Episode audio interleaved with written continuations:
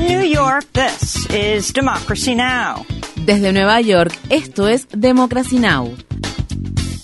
Democracy Now! es un noticiero internacional de radio y televisión que se transmite desde Estados Unidos a través de Internet en democracynow.org. Welcome to Democracy Now!, democracynow.org. Bienvenidos a Democracy Now! en español democracynow.org barra es. El informativo de Guerra y Paz con Amy Goodman.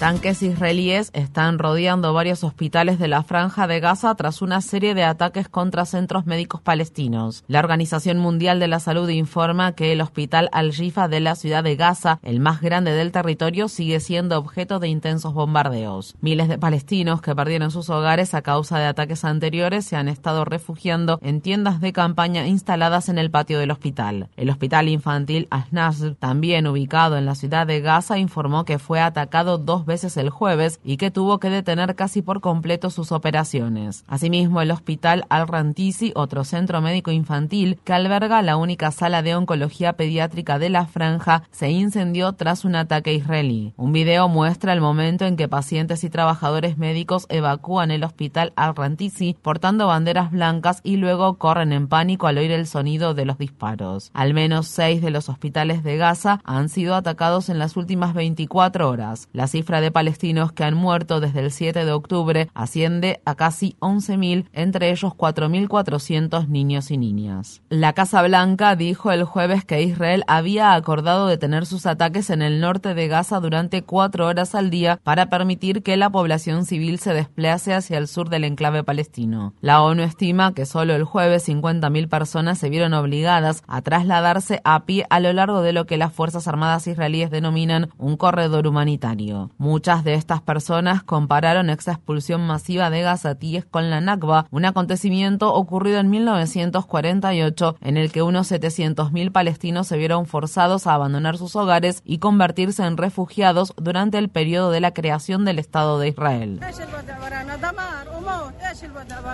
¿Qué se ve detrás de nosotros? Destrucción y muerte. Esto se ha convertido en una segunda Nakba para los palestinos. ¿Qué más quiere el mundo?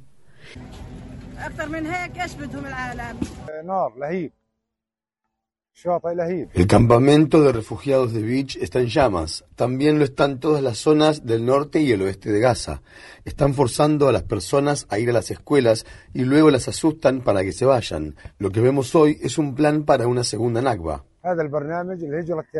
Nakba significa catástrofe en árabe. Craig McIver, exdirector de la Oficina del Alto Comisionado de la ONU para los Derechos Humanos en Nueva York, criticó los llamados corredores humanitarios de Israel y escribió al respecto. Las pausas de cuatro horas por día entre masacres no son humanitarias, no son más que una limpieza étnica dirigida. Decirles a las víctimas enjauladas, adelante, les daré una ventaja antes de volver a matarlas, es una farsa cruel y cínica por la que los perpetradores deben rendir cuentas. Visite nuestro sitio web democracynow.org barra es para ver nuestra entrevista completa con Craig McIver. El Departamento de Defensa de Estados Unidos afirma que dos aviones de combate estadounidenses bombardearon este miércoles un depósito de municiones utilizado por milicias respaldadas por Irán en el este de Siria. El ataque aéreo reportado se produce luego de una serie de ataques con drones y misiles contra personal militar de Estados Unidos apostado en Irak y Siria. Esta semana, el Pentágono informó que 46 militares estadounidenses desplegados en esos países resultaron heridos durante el último mes. Los rebeldes hutíes de Yemen afirmaron el jueves haber derribado un dron estadounidense que sobrevolaba el Mar Rojo y haber disparado una serie de misiles de largo alcance contra Israel. Un portavoz de los hutíes dijo que llevarán a cabo más ataques hasta que Israel detenga su ofensiva contra los palestinos. En París, el secretario general adjunto de Asuntos Humanitarios de la ONU, Martin Griffiths, advirtió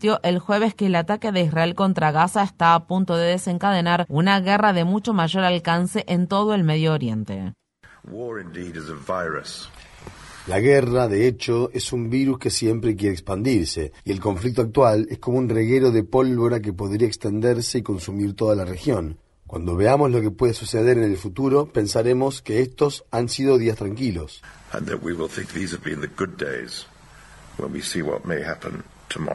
Una alta funcionaria del Departamento de Estado de Estados Unidos dijo el miércoles que es probable que el número de palestinos que han muerto a causa de los bombardeos israelíes sea mucho mayor que los más de 10.000 que el Ministerio de Salud de Gaza ha reportado. Barbara Leaf, subsecretaria de Estado de Estados Unidos para Asuntos del Cercano Oriente, hizo estos comentarios al testificar ante un panel de la Cámara de Representantes estadounidense. Es muy difícil para cualquiera de nosotros evaluar cuál es la tasa de muertes. Francamente creemos que es muy alta y podría ser incluso mayor que la que se reporta. Solo lo sabremos cuando callen las armas.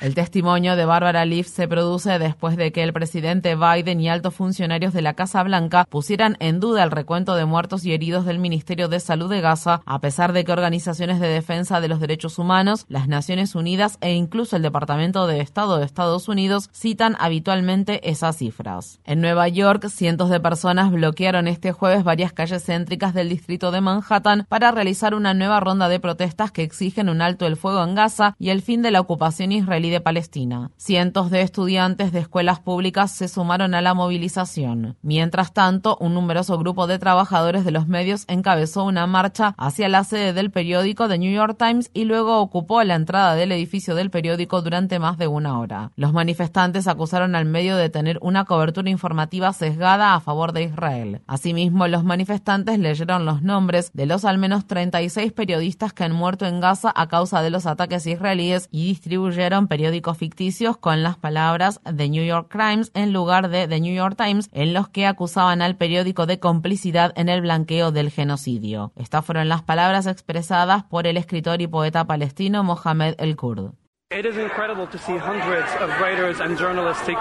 Es impactante ver a cientos de escritores y periodistas participar en esta movilización. Esto nos indica que la mala praxis periodística, que incluye omitir hechos, usar la voz pasiva, negar los crímenes de guerra, tratar la vida de los palestinos como si fueran de menor valor, así como demonizar, denigrar y deshumanizar a la población palestina y a su resistencia, es completamente inaceptable si queremos ser veraces y leales a las normas de nuestra profesión. La fotógrafa de renombre mundial Nan Golding canceló un proyecto de colaboración con el periódico The New York Times debido a lo que ella describió como la complicidad del periódico con Israel y al modo en que el diario cuestiona la veracidad de todo lo que dicen los palestinos. La artista ha participado activamente en las recientes protestas por los derechos del pueblo palestino, entre ellas la movilización que se realizó esta semana frente a la Estatua de la Libertad en Nueva York, en la que participaron unos 500 miembros de la organización Voz Judía por la Paz. Golding también firmó una carta suscrita por otros 2.000 artistas, entre ellos Cara Walker y Tilda Swinton, en la que se pide un alto el fuego en Gaza. Estudiantes de universidades de diversas partes de Estados Unidos se han manifestado en contra del ataque israelí en Gaza, financiado por Estados Unidos en medio de crecientes medidas represivas por parte de las autoridades universitarias. En la Universidad de Brown, 20 estudiantes judíos que participaron en una sentada de protesta fueron arrestados el miércoles. Los estudiantes instaban a la universidad a considerar una resolución para retirar inversiones. Cientos de compañeros de esos estudiantes entonaron cánticos judíos en las afueras de ese centro universitario en solidaridad con la sentada. Mientras tanto, miembros del grupo estudiantil Coalition Against Apartheid del Instituto de Tecnología de Massachusetts realizaron una protesta pacífica a pesar de las amenazas emitidas por la administración de ese centro educativo. Estamos aquí porque el Instituto de Tecnología de Massachusetts ha amenazado ahora con suspender a todos los manifestantes que participaron en la protesta pacífica denominada Que la ciencia no apoye el genocidio.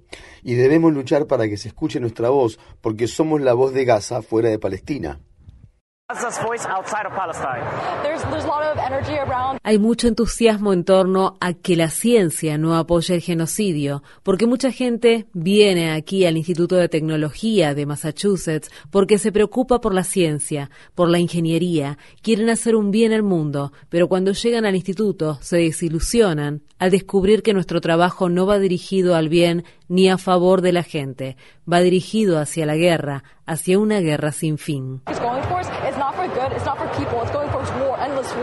En la ciudad de Nueva York, estudiantes de la Escuela de Trabajo Social de la Universidad de Columbia realizaron una sentada de protesta a pesar de las múltiples amenazas de sanciones académicas. En el Capitolio de Estados Unidos, grupos de estudiantes se manifestaron durante una audiencia que se estaba llevando a cabo en el Congreso el miércoles. Los estudiantes protestaron contra la demonización de las voces en defensa del pueblo palestino y contra las acusaciones injustas de antisemitismo para suprimir cualquier crítica a Israel. Los estudiantes fueron expulsados de la audiencia y detenidos. La audiencia que se estaba desarrollando en la Cámara de Representantes estadounidense se denominaba Libertad de Expresión en los campus universitarios. En la República Democrática del Congo, un récord de casi 7 millones de personas han tenido que abandonar sus hogares debido a los conflictos y actos de violencia que afectan actualmente a ese país. La Organización Internacional para las Migraciones presentó estos datos y advirtió que en el Congo se vive una de las mayores crisis humanitarias y de desplazamiento interno de población en el mundo. La región oriental del Congo ha sido la más afectada debido a los combates entre decenas de grupos armados. Las comunidades locales han encabezado protestas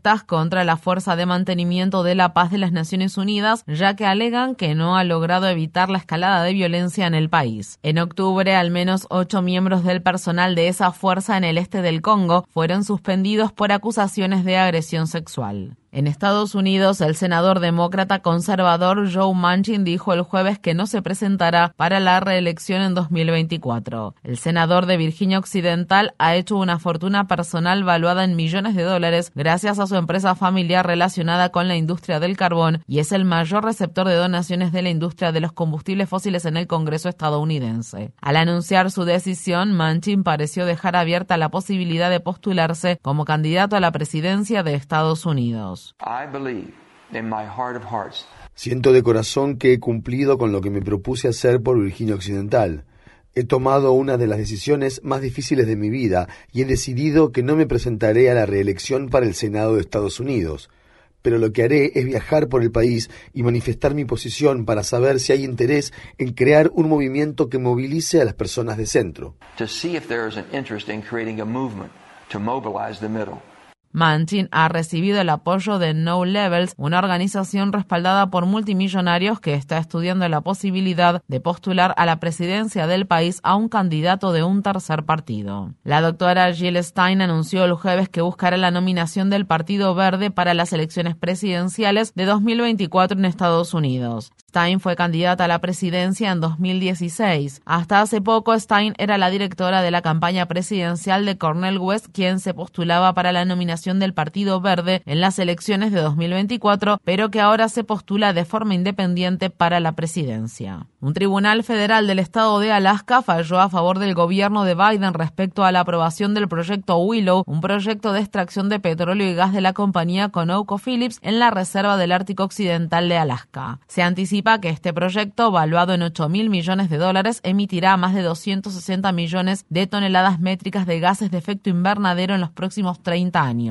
Las organizaciones ecologistas e indígenas que han estado luchando contra el proyecto afirmaron que están considerando apelar la decisión del tribunal. El estado de Texas ejecutó a Brent Brewer, un hombre de 53 años que pasó tres décadas en la lista de los condenados a muerte. El equipo legal de Brewer había argumentado que el jurado había dictado una sentencia de muerte basándose en el testimonio de un psiquiatra forense que nunca examinó a Brewer y cuyos argumentos fueron posteriormente declarados ciencia basura por un tribunal de apelaciones de Texas. Una de los miembros del jurado que estuvo de acuerdo con la sentencia de muerte se retractó más tarde. El Departamento de Justicia de Estados Unidos ha iniciado una investigación sobre presuntas violaciones de los derechos civiles cometidas por la policía en Lexington, una ciudad del estado de Mississippi cuya población es mayoritariamente negra. Estas fueron las palabras expresadas por la fiscal general adjunta Kristen Clark.